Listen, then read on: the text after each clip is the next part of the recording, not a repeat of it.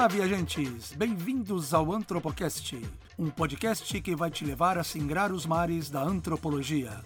Eu sou Fred Lúcio e vou acompanhá-los por essa maravilhosa viagem pela ciência do ser humano. Em nosso percurso, vamos parar em pequenas ilhas do conhecimento, sempre ancorados por uma pergunta que orientará a nossa exploração. Prontos para embarcar comigo? Então vamos nessa, pessoal!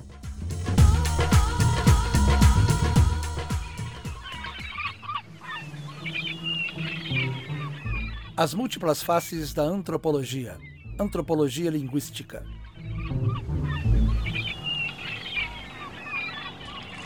Olá, pessoal. Bem-vindas e bem-vindos ao nosso ponto de embarque para a gente iniciar mais uma etapa da nossa viagem nessa aventura antropológica.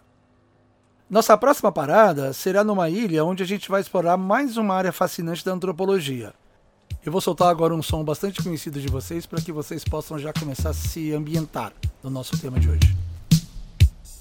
Gosto de sentir a minha língua roçar a língua de Luiz de Camões. Gosto de ser e de estar.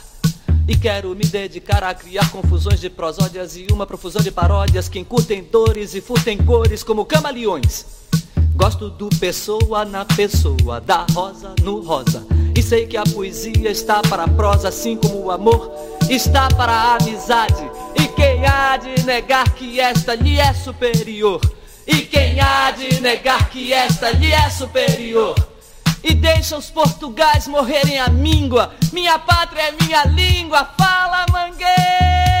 Fala!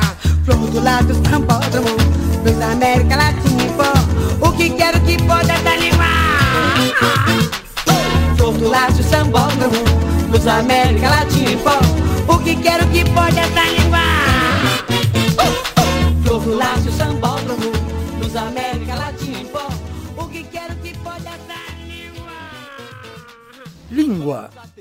Belíssima poesia musicada de autoria do Caetano Veloso. E aqui ela está interpretada por ele mesmo e pela magnífica Elsa Soares, numa gravação disponibilizada no YouTube a partir do disco Velô, que foi lançado em 1984. Essa música, gente, é uma linda homenagem à riqueza da língua portuguesa e, ao mesmo tempo, do nosso multiculturalismo, esse multiculturalismo pelo qual o Brasil é tão conhecido. Ela enfatiza bem, por meio das metáforas e das figuras de linguagem que são magistralmente trabalhadas pelo Caetano, a pujança da nossa riqueza cultural. Né? Nós somos uma cultura riquíssima e que se expressa, entre outras formas, por uma língua bastante vigorosa. Agora, mais do que isso, essa música nos faz pensar também sobre o fato de que a língua, tal como elaborada pelo ser humano, é uma das mais complexas formas de comunicação que jamais foi inventada ou criada por nenhum outro ser da natureza. Ela é de fato ímpar, única, especial. Né? Como a gente já sabe, os seres vivos comunicam-se entre si das maneiras mais diversas utilizando formas específicas de linguagem.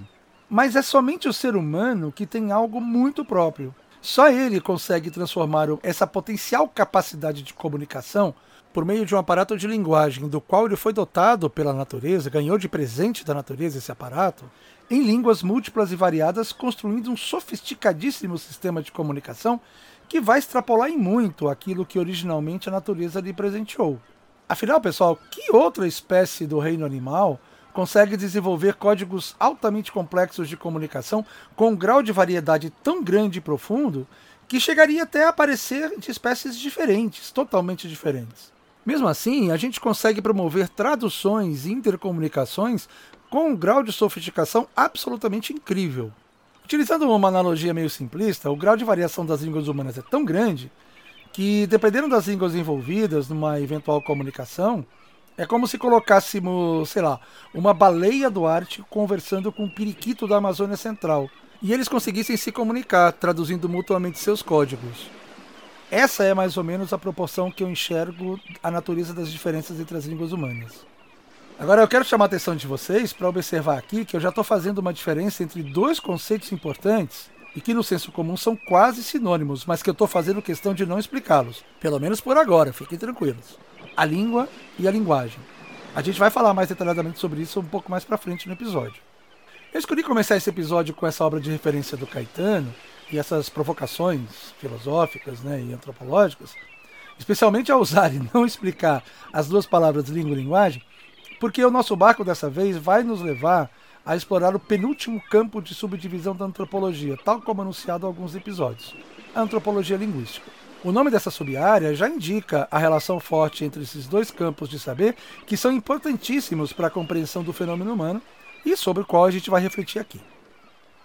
Tem uma coisa legal que eu queria dividir com vocês, que é, acontecia comigo quando eu era garoto e comecei a aprender a minha primeira língua estrangeira, que foi o francês. Eu me perguntava, já naquela época, eu tinha uns 12 anos, será que o que eu estou entendendo é exatamente o que um francês entende? E eu não me referia apenas às palavras, mas ao sentido mais amplo daquilo que estava sendo comunicado nas aulas, nos textos que eu lia, nos exercícios que eu fazia. Aí vinha a professora com aquela frase clássica que todo mundo que está aprendendo um idioma já ouviu alguma vez, ou mais de uma vez. Não traduza, tente compreender o sentido. E todo mundo também já experimentou o fato de que o sentido das palavras, mesmo na própria língua que você fala, por exemplo, nossa, na nossa língua portuguesa, eles mudam dependendo do contexto. Eu, quando falo sobre isso em aula, sempre dou o exemplo, que é bem simples, mas é fácil de entender, da palavra manga. E aí eu solto para os estudantes a seguinte frase: Ela manga de mim porque eu não vi a mancha de manga na manga da minha camisa. Aí nessa frase, a mesma palavra adquire três sentidos diferentes. Significa uma fruta, a parte de uma camisa e também a terceira pessoa do verbo mangar tirar sarro, brincar, fazer piada. Aliás, esse último sentido é muito comum nos estados do Nordeste. Vejam, isso que eu acabei de fazer já é um aspecto importante da antropologia linguística, que é justamente estudar os usos de uma língua dentro de uma determinada cultura. Então, pessoal, de uma forma introdutória, a gente pode dizer que o significado social e cultural das línguas humanas na configuração dos nossos sistemas culturais, de uma maneira bem ampla e genérica, a gente pode dizer que é o grande universo dessa sub-área da antropologia, que é a antropologia linguística. Como em episódios anteriores eu já explorei bastante as razões dessas subdivisões da antropologia nessas sub-áreas e o quanto isso remonta à antropologia norte-americana, a tradição de Franz Boas e também a institucionalização dessas áreas nas universidades e centros acadêmicos dos Estados Unidos, eu remeto vocês aos episódios anteriores para poder entender um pouquinho melhor esse processo, para não ficar bastante repetitivo aqui, ok? Então vamos começar a explorar esse campo fascinante? Vamos já subindo no nosso barco e rumar para nossa ilha? Vamos nessa então, pessoal. Depois que eu publiquei o episódio sobre antropologia arqueológica, e que no final eu acabei dando o nome de antropologia e arqueologia, o que pode ter levado a alguma interpretação diferente do que eu propunha, eu recebi vários feedbacks de ouvintes fazendo algumas perguntas sobre temas que teriam ficado de fora naquela narrativa. No geral, as perguntas eram especificamente sobre arqueologia. Acho que o próprio fato de eu ter dado o título de antropologia e arqueologia foi o que certamente levou as pessoas a pensarem dessa maneira. Mas a partir desses feedbacks, eu entendi que seria importante deixar bem claro alguns aspectos sobre os quais eu quero agora refletir com vocês, e que dizem respeito também à antropologia linguística. O primeiro deles é que, ao abordar essas interfaces da antropologia com três ciências, no caso a biologia, a arqueologia e a linguística, a nossa proposta não é explorar cada uma delas em si, como campo científico específico. Claro que, assim como eu fiz com a biologia no episódio 12 com a arqueologia no episódio 13, eu vou fazer alguns comentários sobre linguística, óbvio. Mas é sempre importante a gente ter em mente que o nosso foco aqui é antropologia linguística, ou seja, naquilo que a linguística se constitui como um subcampo da antropologia. Em outras palavras, no que a linguística pode contribuir para a compreensão do fenômeno humano.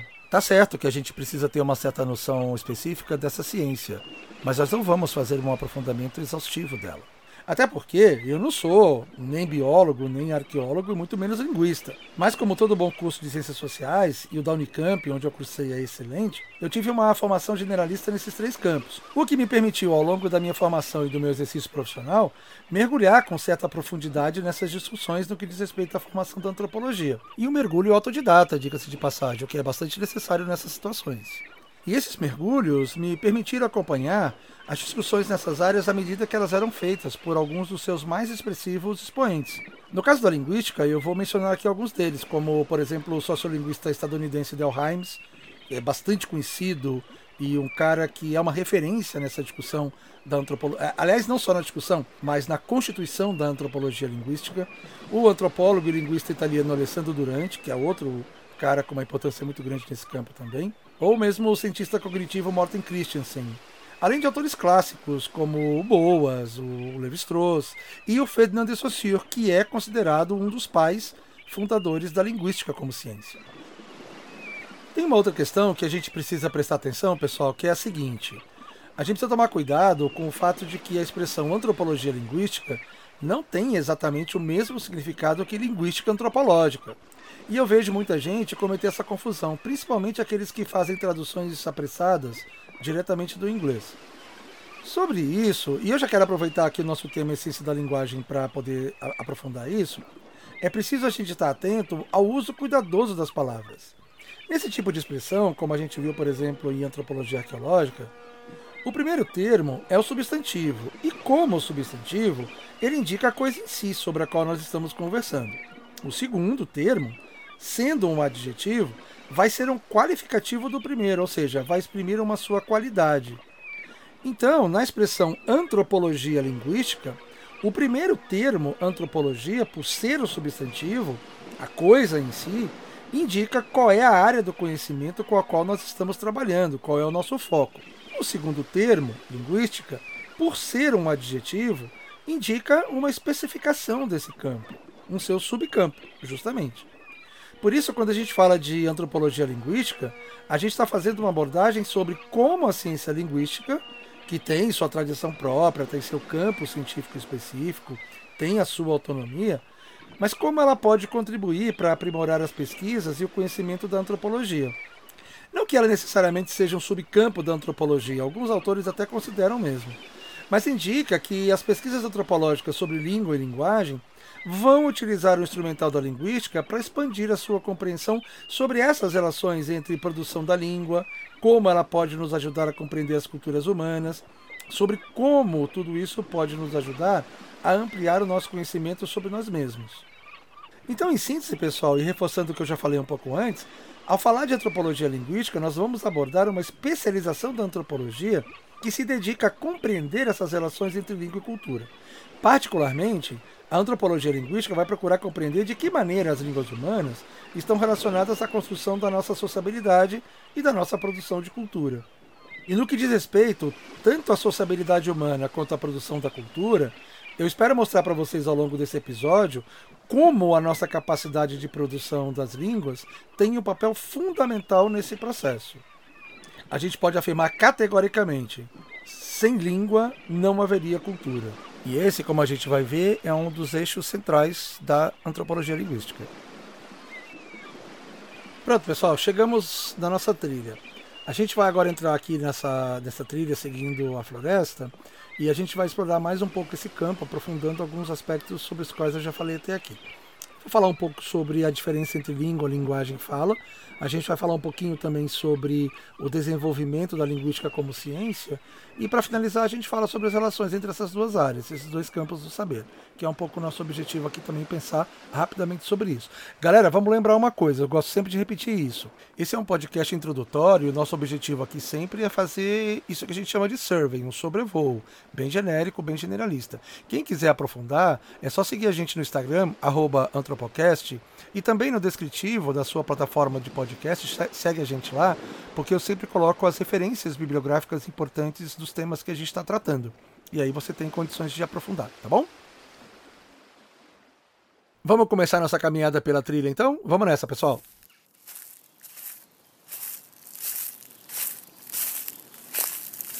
Para a gente falar sobre antropologia linguística, a gente vai começar então com um pequeno sobrevoo sobre a própria linguística. Eu vou procurar dar para vocês alguns conceitos introdutórios do que é essa área de conhecimento científico. Quando a gente fala de linguística como ciência específica, a nossa grande referência é o suíço Ferdinand de Saussure, que viveu entre a segunda metade do século XIX e o início do século XX. Ele, como eu já mencionei aqui, é considerado um dos fundadores dessa ciência, que, como ele mesmo afirma, se constitui em torno dos fatos da língua. Aliás, pessoal, só pontuando aqui, quando a gente fala sobre a fundação da linguística como campo científico, é preciso sempre ter em mente também o nome do estadunidense Leonardo Bloomfield, que fundou a linguística estrutural dos Estados Unidos e teve um papel importantíssimo na consolidação da linguística como campo científico, junto com o Saussure. Os dois são mais ou menos contemporâneos, o Saussure é um pouco mais velho e começou a produzir um pouco antes do Bloomfield. Então esses dois nomes são nomes importantíssimos se a gente quer entender e quer se lembrar um pouco da fundação da linguística como ciência. Aliás, falando do Bloomfield e do Saussure, eu me lembrei de uma coisa importante. O Saussure vai localizar a linguística dentro de uma área muito mais ampla, que são os estudos dos signos, da significação, que ele vai chamar de semiologia. E, paralelamente, nos Estados Unidos, estava começando a ser desenvolvida a mesma ciência, só que com o nome de semiótica. Isso é interessante porque esses dois nomes, embora falam, falem sobre a mesma coisa, e que no seu desenvolvimento histórico acabaram tendo abordagens diferentes, tanto que se constitui hoje, hoje se fala de semiótica e semiologia, esse E aí é importante, porque estabelece a distinção entre as duas, mas é uma distinção de abordagem, e que tem a ver com o pensamento de tradição francesa ou o pensamento de tradição inglesa. Enquanto o Saussure está produzindo em francês, ele usa a palavra semiologia, e o Bloomfield e o Charles Peirce, que estão produzindo nos Estados Unidos, usam o termo semiotics. Daí vem os termos semiologia e semiótica, mas que se referem, embora sejam abordagens distintas, à mesma ciência, porque a ciência é a ciência dos signos da significação. É sempre importante fazer essa pontuação, pessoal. Outro ponto importante da gente lembrar, pessoal, é que embora os estudos sobre língua e linguagem fossem tão antigos quanto a filosofia, já existiam desde a antiguidade, é justamente nesse espírito do positivismo do século XIX que surge a ideia de fazer uma ciência, de elaborar uma ciência que tivesse como objeto as línguas humanas, coisa que não havia. Os estudos existiam, porém como a gente viu para antropologia, como a gente viu para várias ciências, não havia propriamente uma ciência da língua. E é essa a ideia do Saussure. Aliás, as páginas iniciais do curso de Linguística Geral falam exatamente sobre isso. Ele vai fazer uma reflexão sobre a necessidade de uma ciência das línguas. Para a antropologia, o Saussure tem um lugar destacado porque as suas ideias sobre língua e linguagem tiveram uma influência muito grande em um dos maiores antropólogos de todos os tempos, o Claude Lévi-Strauss. A construção da corrente estruturalista francesa de antropologia, feita por Lévi-Strauss, teve como um dos seus fundamentos a linguística de Saussure e a noção de Saussure da língua como um sistema articulado. O Lévi-Strauss vai tomar essa ideia para desenvolver alguns pressupostos importantes do estruturalismo. Se por um lado o Lévi-Strauss vai encontrar na matemática a fonte para pensar as noções de estrutura de sistema, mas é na linguística de Saussure que ele vai encontrar como isso se manifesta, por exemplo, num contexto social. Isso é bastante interessante. E ele vai reconhecer também que as ideias de outro linguista de referência, o russo Roman Jakobson, foram também importantes para a consolidação dessa corrente de antropologia que ele fundou no início do século XX. Vejam aqui, pessoal, que eu já estou trazendo uma outra corrente de antropologia importante, que é o estruturalismo, que foi bastante influenciada pela linguística. Então, se lá no começo do episódio a gente falou muito do culturalismo norte-americano e do Franz Boas, aqui a gente já tem uma outra corrente de antropologia que tem uma relação muito forte com o desenvolvimento dos estudos da linguística e, portanto, da antropologia linguística. Agora, é interessante a gente pensar que o lugar do Saussure no campo científico é bem inusitado. Ele foi um pensador reconhecido e, embora tivesse publicado alguns trabalhos específicos sobre algumas línguas que ele pesquisou, as suas ideias a respeito de uma ciência da língua propriamente dita nunca foram registradas por ele mesmo, ou seja, ele não chegou a sistematizar isso em nenhum documento. O que nós temos sobre essas suas ideias são anotações de um curso que ele ministrou na Universidade de Genebra entre 1906 e 1910 e que foram reunidas por dois de seus alunos e que publicaram numa obra que é considerada seminal da linguística como ciência. É o curso de Linguística Geral, que inclusive está traduzido para o português. Vejam que interessante como é importante as anotações dos próprios alunos quando um curso é bem dado, bem fundamentado. Nesse livro, estão as principais definições do objeto dessa ciência, suas metodologias e suas problemáticas, seus focos de estudo, inclusive, e que até hoje servem de fundamentos para essa ciência. Toda pessoa que vai se especializar em linguística precisa ler esse livro. Aliás, qualquer curso de introdução à linguística trabalha com esse livro. Eu trabalhei na minha graduação em ciências sociais. O Saussure é reconhecido na história da filosofia como o primeiro autor a estabelecer de forma clara e objetiva a distinção entre língua e linguagem. Aqui, pessoal, eu recomendo muita cautela quando vocês forem ler algum texto traduzido, especialmente do inglês, porque no inglês, frequentemente a palavra para se referir a esses dois conceitos é a mesma, language. E aí é o contexto que vai informar sobre o que está sendo falado. E eu já vi muitos erros sendo cometidos em algumas traduções. Porque language pode ser traduzido tanto por língua como por linguagem. E aí, se a pessoa que está traduzindo não tomar muito cuidado, vai provocar algum tipo de estrago no texto. Bom, galera, seguindo essa ideia de uma perspectiva introdutória, eu vou dar agora uma visão um pouco genérica sobre alguns conceitos básicos, começando por essa distinção entre língua e linguagem. Vamos lá então. Numa perspectiva mais abrangente e genérica, a gente precisa inserir essa discussão sobre linguagem e sobre língua no contexto da comunicação. E a comunicação é um fenômeno eminentemente social, coletivo, ou seja, ela coloca em relação várias unidades, vários elementos, várias intersubjetividades. Aqui a gente vai focar basicamente, pessoal, esse fenômeno nas sociedades humanas, que é o foco da ciência linguística e também da antropologia. Mas a gente sabe que a gente pode falar de comunicação, por exemplo, entre os animais, a gente pode falar de comunicação entre máquinas, entre sistemas é, de inteligência artificial, por exemplo.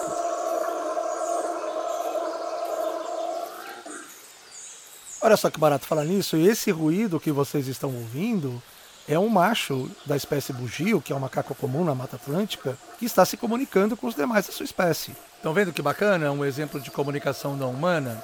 Sem dúvida alguma, isso é uma linguagem. A gente pode dizer, sinteticamente, que toda vez que houver unidades trocando códigos entre si e esses códigos são interpretados e viram uma mensagem, a gente pode dizer que há uma comunicação, seja ela intencional ou não, como acontece, por exemplo, entre células. A gente pode dizer, os biólogos dizem que existem comunicação entre células, por exemplo. Mas são discussões que ultrapassam completamente o propósito que a gente tem aqui. Eu não vou entrar nelas, mas eu acho interessante deixar essa referência até para estimular a curiosidade de vocês com relação a essas discussões todas. Então, uma maneira didática da gente entender essa diferença entre língua e linguagem é pegando uma frase do Saussure. Ele diz o seguinte: a língua é um dos fatos da linguagem. Tudo bem que isso não é uma definição, mas o que isso significa de verdade? Em primeiro lugar, que a linguagem é um fenômeno muito mais amplo do que a língua. E como a gente acabou de exemplificar com o caso dos bugio, ela existe em vários contextos que não necessariamente os contextos da comunicação humana. A gente fala, por exemplo, de linguagem dos animais, linguagem de computador, várias formas de linguagem que não necessariamente a linguagem humana. Então, nesse sentido, a linguagem é mais genérica do que a língua, e de uma certa maneira, o fenômeno da língua pertence ao universo do fenômeno da linguagem.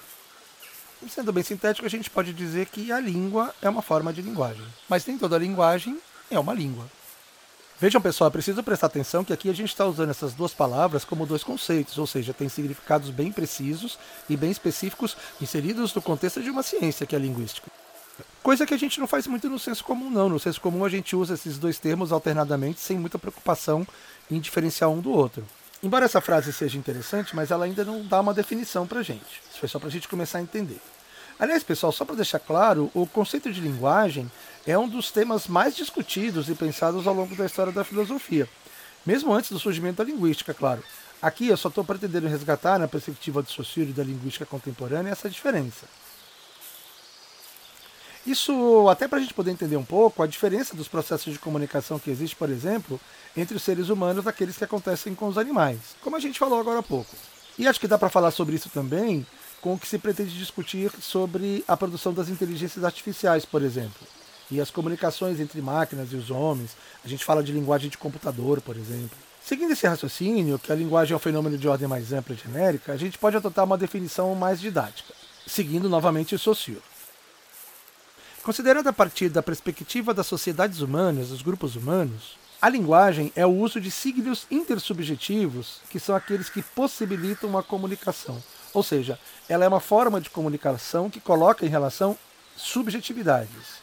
Então, nesse caso, a linguagem acontece sempre que há uma forma de comunicação, que é quando uma mensagem é emitida por um emissor e recebida por um receptor. Nesse contexto, a gente pode entender que a língua é uma especificação precisa desse processo de comunicação colocado pela linguagem, porque nela está envolvido um conjunto bem específico e organizado desses signos, entendidos aqui como signos linguísticos e que permite ao sujeito compreender e se fazer compreender. Isso pressupõe, de um lado, um sistema de estrutura e, do outro, uma massa falante que constitui uma língua como realidade social. É preciso, para que haja de fato uma língua, que exista uma estrutura e, ao mesmo tempo, pessoas que falem compreendendo essa estrutura. Eu fiz questão de manter essa expressão técnica, signo linguístico, até para vocês poderem incorporá-la. Mas do que, que eu estou falando exatamente? Por exemplo, a palavra é um signo linguístico. Observem que o que é uma palavra? A palavra é um som que sai da nossa boca, mas que tem um sentido, que tem um significado. Ele está associado a uma ideia, a uma coisa, e por isso nós entendemos. Isso, gente, em linhas bem gerais, é o que se chama de signo linguístico. Isso é Ferdinand de Saussure na veia. É sempre bom a gente lembrar que quem estuda essas estruturas da língua é a gramática, é a área da gramática. Então, seguindo esse raciocínio, a gente pode definir a língua como um sistema articulado de signo, ou seja, um conjunto de unidades organizadas, articuladas e que formam um todo. E os elementos desse sistema só fazem sentido nesse todo. Vamos aí a, o exemplo que eu citei lá atrás da palavra manga. Se eu falo a palavra manga isolada de um contexto, eu não vou ter certeza do sentido que eu estou querendo dar para essa palavra.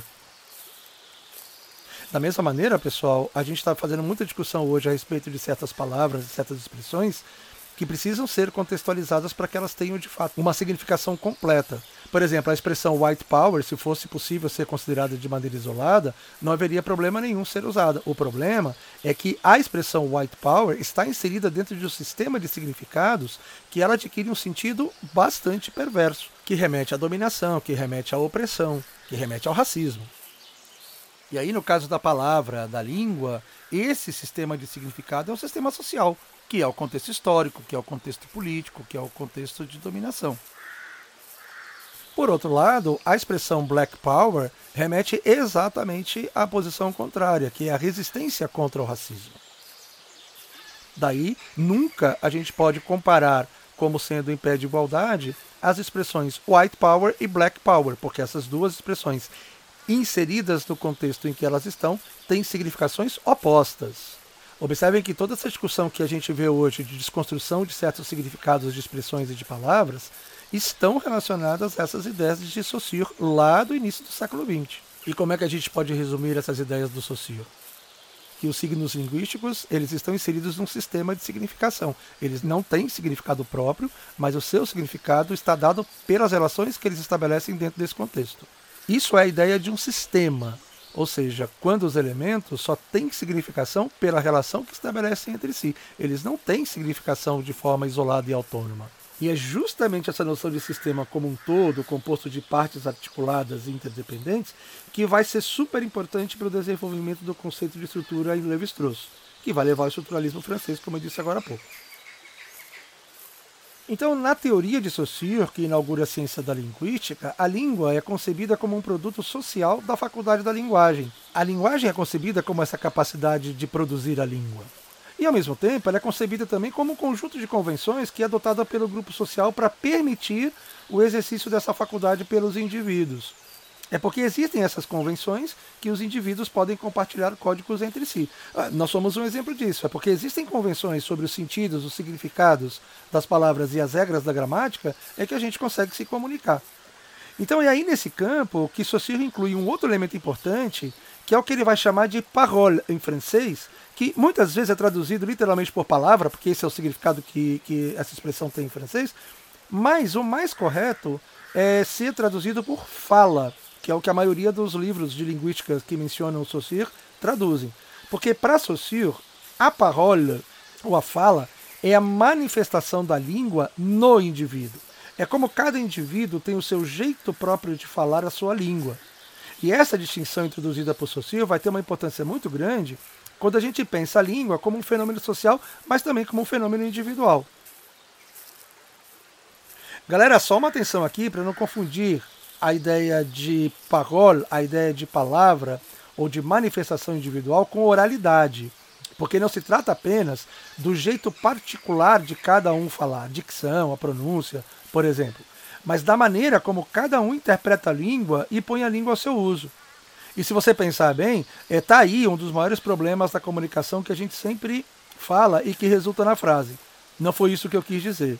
Quantas vezes a gente já não disse isso? Por quê? Porque você fala uma coisa, embora as palavras tenham o seu sentido partilhado por uma comunidade, por uma convenção, mas as pessoas vão entender outra. Isso é bem possível acontecer e acontece muito. Isso porque a língua tem esse caráter de coisa viva. E que, embora ela tenha lá suas regras de execução, aquelas regras estudadas pela gramática que eu falei agora há pouco, ela está sujeita a esse tratamento individual. Eu repito, não apenas na oralidade, na maneira de falar, mas sobretudo no, da construção dos sentidos que cada uma vai dar. É aquela brincadeira do telefone sem fio que a gente sempre faz, né, gente? E quantos problemas na comunicação contemporânea nós não poderíamos evitar se tivéssemos um pouco mais de consciência disso, sobretudo por parte dos profissionais de publicidade, dos profissionais de comunicação de uma maneira geral. Então aqui a gente já constata que a língua é um fenômeno eminentemente humano porque pressupõe que haja consciência e capacidade da elaboração simbólica, criação de sentidos específicos. E que isso tudo é expresso pelos signos linguísticos. Vejam que os animais não são capazes de criar esses sentidos, esses significados. Então, além disso, cada indivíduo numa coletividade pode usar a língua de um jeito próprio naquele contexto. E isso abre a possibilidade de, por exemplo, exponencializar os usos que se pode fazer de uma língua. Até mesmo nas formas artísticas, dos usos da língua como a literatura, por exemplo, a poesia, as metáforas, metonímias e aí por diante. E, inclusive, não vamos perder de vista as manipulações, os maus usos intencionais da língua. Então, pessoal, em linhas muito gerais, esse é o fundamento de uma ciência como a linguística, tal como formulada por Saussure, e que apesar de ter se desenvolvido e de ter tido algumas modificações ao longo desses cento e tantos anos, mas ela na sua estrutura continua com esse eixo central muito forte. E aí, com essa última parte que eu falei, você já deve ter percebido a grande proximidade que a linguística traz com a antropologia e até mesmo com as outras ciências humanas, como a história, como a psicologia, como a sociologia, por exemplo. Então, galera, depois que a gente fez essa viagem pela linguística, agora fica mais fácil da gente falar como se deu essa relação entre a antropologia e a ciência da língua. Desde que seus primeiros passos foram dados por Franz Boas e seus sucessores imediatos lá na virada do século XIX o início do século XX. Nesse momento, pessoal, o estudo das línguas indígenas começa a se tornar super importante para as Américas como um todo, porque estava sendo cultivada uma ideia muito forte de que as sociedades indígenas estavam em franco desaparecimento, elas estavam entrando num processo de extinção, ameaçadas pelo avanço da sociedade industrial. E foi exatamente nesse contexto que surge então esse subcampo da antropologia, como necessidade científica de se estudar e classificar essas línguas. É assim que surge a antropologia linguística. A gente sabe perfeitamente bem que essa é uma ideia que se mostrou bastante equivocada, ela para parte de pressupostos equivocados, como por exemplo de que as sociedades indígenas elas simplesmente pereceriam frente ao avanço da sociedade industrial, não interagiriam, não se sobreporiam a esse avanço industrial com lutas, com resistência, enfim. Mas isso é uma questão política que se configurou mais a partir do século XX e entrou no século XXI, onde a gente vê isso de maneira muito clara, como as sociedades indígenas estão se posicionando frente ao avanço da lógica do mundo ocidental, do mundo capitalista, da sociedade de consumo, enfim, dessas configurações contemporâneas que interagem o tempo inteiro com essas sociedades mais tradicionais. E esse fato histórico, pessoal, atesta uma coisa importante sobre a qual a gente já falou um pouco mais atrás, que é como a língua ocupa um lugar central na configuração da nossa condição humana. Ela é extremamente importante. E essa, no meu entendimento, é uma das principais contribuições da antropologia linguística na sua essência. Ajudar a compreender como nós nos tornamos humanos. É bastante interessante o fato de que, apesar das inúmeras conquistas da humanidade, né, esse segue sendo um dos maiores mistérios que nós ainda não conseguimos responder. E, no meu entendimento, essa é a pedra angular sobre a qual foi erguida a própria antropologia. Entender a condição humana, especialmente nesse aspecto, a partir dessa pergunta: o que aconteceu no processo evolutivo que permitiu que apenas o Homo sapiens desenvolvesse a capacidade racional e, com isso, a capacidade de produção de língua, nessa concepção que a gente mencionou lá no começo do episódio. Língua como um mecanismo de comunicação dotado de sentido, de significado. Uma forma especial de linguagem dotada de sentido e de significado. Aliás, pessoal, aqui nesse momento do meu raciocínio não tem como não evocar e não lembrar de uma cena clássica que eu adoro passar para os meus alunos nos meus cursos quando eu estou tematizando essas questões, que é aquela cena, na verdade aquela sequência inicial do filme 2001, Odisseia no Espaço, do Stanley Kubrick. A sequência inicial que ele denomina como Aurora da Humanidade.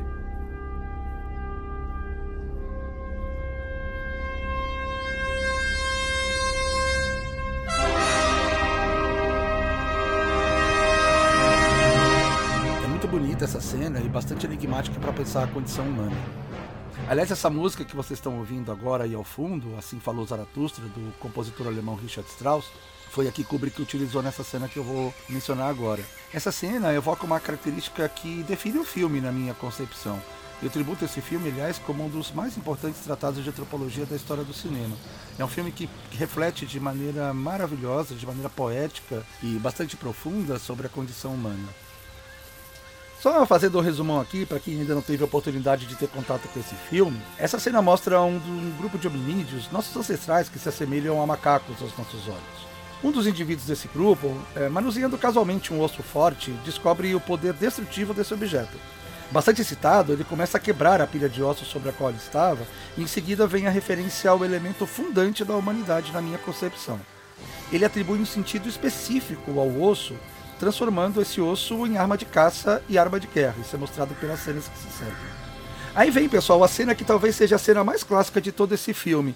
É aquela cena em que ele joga o osso para o alto em câmera lenta e, num salto de milhares de anos, surge no espaço uma nave espacial, no cenário que vai se passar e acontecer o eixo temático principal do filme. Uma reflexão sobre a condição humana a partir da razão, na medida em que toda a trama se desenvolve em torno da aquisição da racionalidade pelo HAL 9000, que é o computador de bordo que passa a assumir o controle sobre a missão, sobre a vida das pessoas. Aí é uma reflexão que o Kubrick faz, também já levando em conta o desenvolvimento da inteligência artificial, que não é a mesma coisa que racionalidade artificial. Isso é uma coisa interessante de ser dita.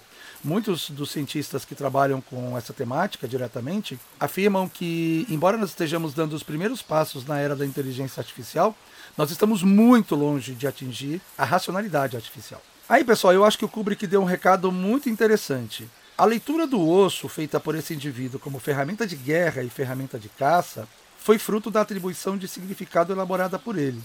Na minha leitura dessa obra, eu interpreto que essa atribuição de sentido ao osso como arma, tal como feita por esse personagem, foi uma leitura do Kubrick do verdadeiro salto significativo da história da humanidade. A conquista do espaço foi uma consequência dos avanços científicos e tecnológicos acumulados ao longo de toda a história humana, e esse acúmulo foi proporcionado por essa que teria sido a verdadeira grande revolução cognitiva, que foi a descoberta dessa capacidade de atribuição de sentido e de significado.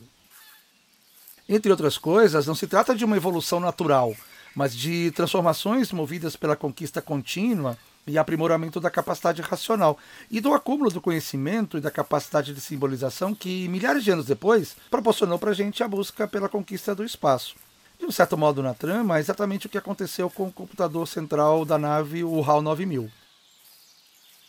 Gente, essa é uma das leituras que eu faço dessa abordagem do Kubrick. Eu sei que há muito mais coisas que podem ser pensadas a partir disso e há diferentes leituras. Mas aqui, para esse contexto, eu acho que essa abordagem é bem apropriada. Eu acho que ela faz muito sentido dentro do que a gente está analisando.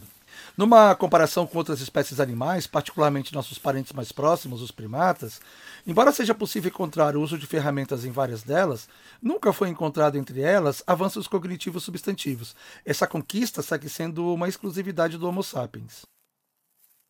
E também segue sendo um grande mistério como ela efetivamente se deu. E é aí que entra, gente, um argumento super importante dos antropólogos linguistas. Uma das ideias fundantes da antropologia linguística é de que a característica que nos confere humanidade e que leva às nossas singularidades, às nossas especificidades, é justamente a capacidade de produção da língua, segundo a nossa forma específica de linguagem.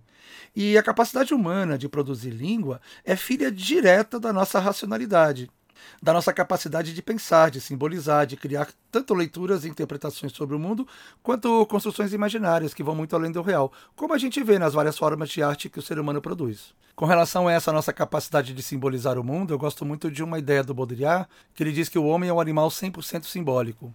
A essência do ser humano se expressa pelo simbolismo, e essa expressão se dá por meio da língua, fundamentalmente. Claro que por outras formas também de simbolização, mas a língua, digamos, seria a pedra fundamental desse processo. Na mesma linha de pensamento, o antropólogo norte-americano Marshall Salins fala algo bem interessante. O ser humano é o único animal que consegue distinguir água de água benta, ou seja, a criação da categoria água benta é fruto dessa nossa capacidade de simbolização que atribui sentido, significado a algo que é da ordem da natureza, a água. E isso você não vai encontrar em nenhuma outra espécie animal. Essa reflexão é importante porque, mesmo se a gente tomar como referência os conhecimentos fundamentais trazidos, por exemplo, pelas neurociências cognitivas ou o sequenciamento genômico da espécie humana, essas abordagens fisiológicas sobre a humanidade não são suficientes para nos dar uma resposta para essa pergunta: qual é a nossa especificidade? Elas conseguem nos mostrar, quando muito, como é que o nosso equipamento funciona, especificamente falando do nosso cérebro, que é o nosso hardware motor desse processo todo. Ao fazer isso, essas ciências nos mostram como nós somos semelhantes, ou em certa forma, diferentes de outras formas de vida. Apesar de todos esses conhecimentos, a essência da singularidade humana permanece indefinida, justamente porque ela reside no lugar do abstrato, nesta capacidade de produzir sentidos e significados sobre as coisas, sobre o mundo, sobre nossa vida. Apesar da gente conhecer bastante sobre esse nosso hardware, nós conhecemos bem menos sobre um dos seus mais significativos produtos, o imaginário, a nossa capacidade racional de simbolização. Olha só, pessoal, observe como essa minha abordagem evoca bastante muito do que a gente já falou lá no episódio sobre antropologia física ou biológica. A ciência moderna tem mostrado, pessoal, que o desenvolvimento desse aparato racional cognitivo depende bastante do estímulo que vem dos processos sociais que a gente vive o tempo inteiro. Tanto o antropólogo Claude Lévi-Strauss quanto Clifford Geertz lembram uma coisa muito importante a esse respeito. Se ao longo do processo evolutivo da espécie humana, para que a atividade racional se desenvolvesse, foi necessário o desenvolvimento do córtex cerebral capaz de produzi-la, hoje o nosso desenvolvimento cerebral depende do estímulo da cultura. É isso que mostra, pessoal, as ciências do cérebro, as ciências neurológicas. Elas mostram que a nossa capacidade cognitiva está intimamente vinculada às sinapses nervosas. E essas sinapses, para serem criadas e aumentadas, precisam do estímulo da cultura. E sabem qual é o elemento cultural mais importante de estímulo à criação das sinapses? A fala, a língua. Estimular uma criança a falar é uma prática fundamental para que ela consiga desenvolver plenamente as suas capacidades cognitivas. E é nesse contexto, como diz o professor Christensen, que a língua ocupa um lugar central, fundamental na formação da nossa humanidade. Como bem ilustra a canção do Caetano que eu escolhi para iniciar esse episódio, a língua, especialmente quando usada em contextos sociais da vida real, é um dos recursos mais fascinantes da produção humana. E por isso mesmo, ela é absolutamente desafiadora como campo de estudo. Bom, pessoal, dadas as dimensões e propostas do podcast, eu acho que a gente pode ficar por aqui. A gente poderia continuar falando muito sobre essa temática, sobretudo porque, como vocês perceberam, eu não abordei nada sobre a produção da antropologia linguística no Brasil. Foi uma opção mesmo, eu acho que isso merece alguns episódios específicos. E nós temos um campo fabuloso aqui no Brasil, sobretudo no que diz respeito ao estudo das línguas indígenas. Só para não deixar passar em branco, eu gostaria de fazer referência àquele que eu acho que é um dos maiores pensadores desse campo no Brasil, que é o professor Arion Rodrigues infelizmente falecido em 2014. O professor Arion Rodrigues foi um dos maiores estudiosos de línguas indígenas no Brasil e um grande formador dessa sub-área da antropologia aqui no nosso país. Ele tem uma obra vastíssima, eu vou deixar como referência o livro Línguas Brasileiras, que aliás eu usei bastante no meu período de mestrado, em que me especializei em etnologia indígena. E também vou deixar disponível na plataforma do podcast a referência à Biblioteca Culto Moindaju, que tem uma relação bastante ampla das obras dele disponibilizadas em PDF na internet. Vou deixar disponível no perfil também do Instagram, Antropocast. Mas há outros grandes pensadores também que atuam nessa área. Mas a minha opção aqui foi apresentar para vocês os fundamentos da discussão teórica no campo da antropologia linguística e não fazer um percurso aprofundado e vasto, porque realmente a gente não teria condições de fazer isso aqui. Não é o propósito do podcast. Vamos retornar ao nosso navio e zarpar rumo ao próximo destino? Vamos nessa, pessoal! Este foi o Antropocast, um podcast que é uma viagem pela antropologia. Eu sou Fred Lúcio, filósofo, antropólogo e professor universitário. Se você curtiu, curta-nos na sua plataforma de podcast e ajude-nos a divulgar em suas redes. Muito obrigado, pessoal, e até a próxima parada.